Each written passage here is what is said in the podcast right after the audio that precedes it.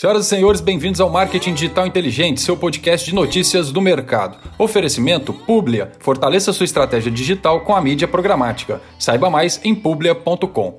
Dinheiro. Qual a relação e perfil dos brasileiros quando o assunto é finanças? Em novembro de 2021, aproximadamente 74% das famílias brasileiras, ou seja, quase 3 quartos da população, tinham dívidas no cheque, cartão, carnês, empréstimos ou prestação de carro ou casa. Além disso, 90% da população ganha abaixo de R$ 3.500 por mês. Apenas 5% tem renda superior a 10 mil reais e somente 1% ganha acima de 28 mil reais por mês no país. Segundo o estudo do Laboratório das Desigualdades Mundiais, outro dado que chama a atenção em relação à desigualdade no Brasil é que os 10% mais ricos do país recebem aproximadamente 59% da renda total. Atualmente, é possível distinguir seis perfis claros de relação dos brasileiros com o dinheiro. O primeiro grupo são os batalhadores. Este perfil enxerga o dinheiro como uma forma de sobrevivência ou para pagar contas. Eles representam 26,3% dos brasileiros e são os que menos participam do sistema bancário. Gastar dinheiro para eles é sinônimo de tristeza e consideram o dinheiro um assunto proibido.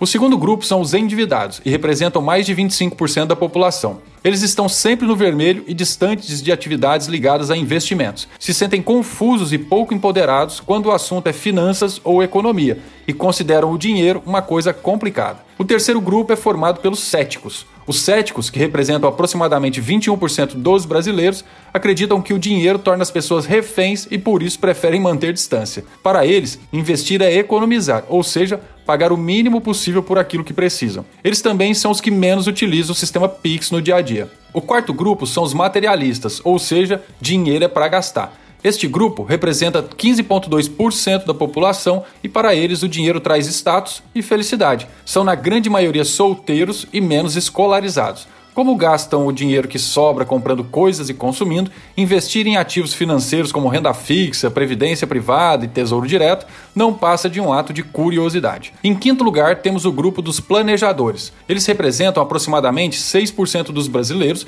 e possuem o hábito de poupar todo mês. Estão sempre buscando evoluir quando o assunto é educação financeira e gostam de fazer o dinheiro trabalhar por eles. Para este perfil, na maioria casados e com alta renda, investir em produtos financeiros como títulos públicos, ações e criptoativos gera entusiasmo, prazer e confiança. Por último, em sexto lugar, temos o grupo dos poupadores. Para eles, dinheiro é para guardar. Apesar de serem parecidos com os planejadores, preferem aplicar seu dinheiro na caderneta de poupança do que se aventurar em outros ativos financeiros. Além disso, estão sempre chorando por descontos e para eles, investir é planejar o futuro, realizar sonhos e conquistar coisas. Por isso, é tão importante conhecer o perfil do público com quem você vai dialogar na hora de desenhar a estratégia do seu negócio. Você será capaz de construir mensagens mais assertivas na hora de apresentar seus produtos e serviços. Um grande abraço e até a próxima. Oferecimento Publia. Fortaleça sua estratégia digital com a mídia programática. Saiba mais em publia.com.